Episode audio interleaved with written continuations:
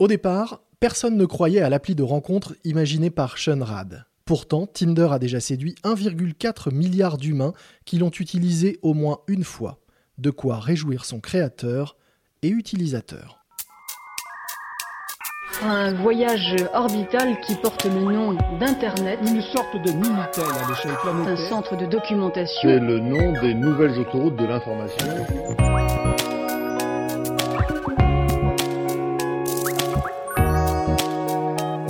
Les génies du numérique, un podcast capital.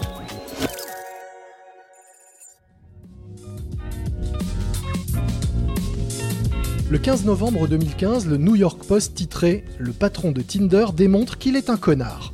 Violent, l'article reprenait le contenu d'une interview que Sean Rad avait donnée quelques jours plus tôt en Angleterre. Cet enfant des quartiers chics de Los Angeles revenait alors sur sa propre expérience Tinder avec de nombreux détails scabreux et racontait en creux être toujours addict aux rencontres. Car c'est d'abord pour son propre usage que cet ancien adolescent complexé a eu l'idée de cette appli de rencontre à succès.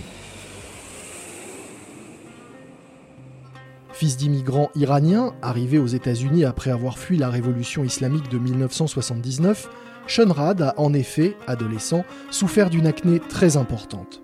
Et il raconte qu'il embarrassait les filles plus qu'il ne les embrassait.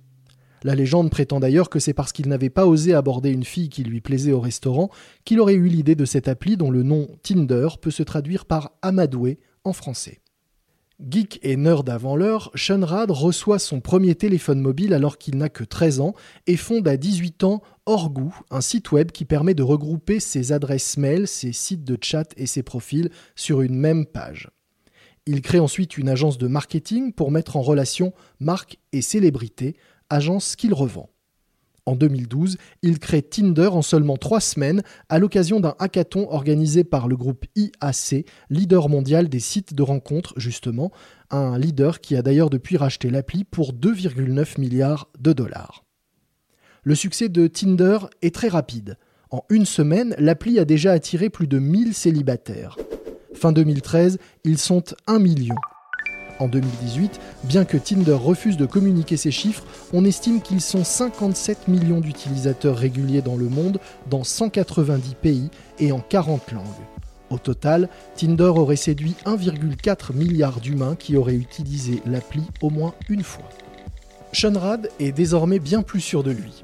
Devenu un vrai playboy milliardaire, sa fortune est estimée à 1,2 milliard de dollars, il n'a pas peur du scandale et n'hésite pas à se brouiller avec ses détracteurs.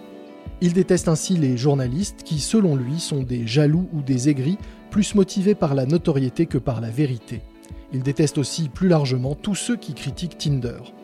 Vous n'avez pas le droit de critiquer l'application, assène-t-il, parce que c'est ce que les gens veulent, elle est tout simplement merveilleuse. Il faut reconnaître que Sean Rad a eu une idée de génie, appliquer la théorie du ruissellement à la rencontre. Au début, Tinder a en effet été conçu comme une appli pour des gens beaux et riche. Elle devait permettre à des mannequins de rencontrer des financiers ou des winners. Ces profils séduisants allaient forcément, selon le créateur, en attirer d'autres qui l'étaient peut-être un peu moins, voire pas du tout, mais qui étaient tout autant en quête de rencontres. L'algorithme de Tinder est d'ailleurs régulièrement critiqué pour faire matcher, selon le vocabulaire de l'appli quand deux profils se plaisent, des hommes riches avec des femmes plus jeunes, et rarement l'inverse. L'appli Tinder a aussi popularisé un nouveau geste, le swipe.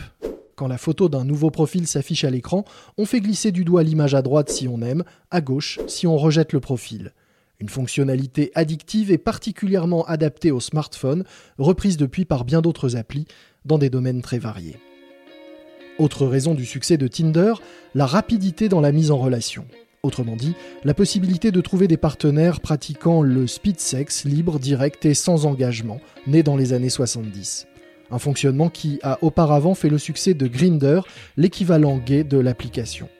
Ce dernier existant depuis 2009, soit presque 4 ans avant Tinder, certains ont pu dire que Sean Rad s'en était inspiré. Ce dont l'entrepreneur se défend, voire s'offusque. Selon lui, l'idée de base était de faire des rencontres, pas forcément à caractère sexuel. Dans son esprit, Tinder a été créé avant tout pour se faire des copains et des copines. Logique, lui-même n'en avait pas beaucoup.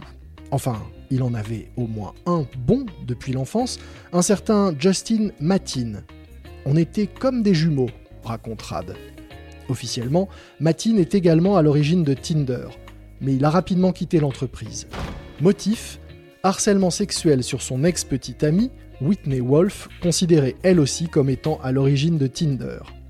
L'affaire se serait résolue par un chèque de 1 million de dollars en 2014, et depuis, Whitney Wolf a monté sa propre appli de rencontres géolocalisée, Bumble.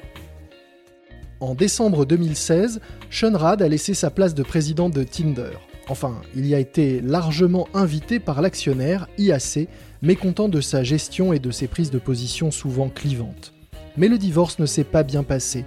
Sean Rad et d'autres employés ont poursuivi l'actionnaire, estimant que celui-ci avait délibérément sous-évalué l'entreprise afin de minimiser le prix de leur stock option. Le groupe IAC a depuis contre-attaqué.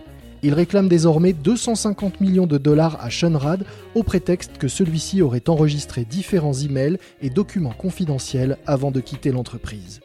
En matière de rencontres, on dit que les histoires d'amour finissent mal en général, visiblement dans le business aussi.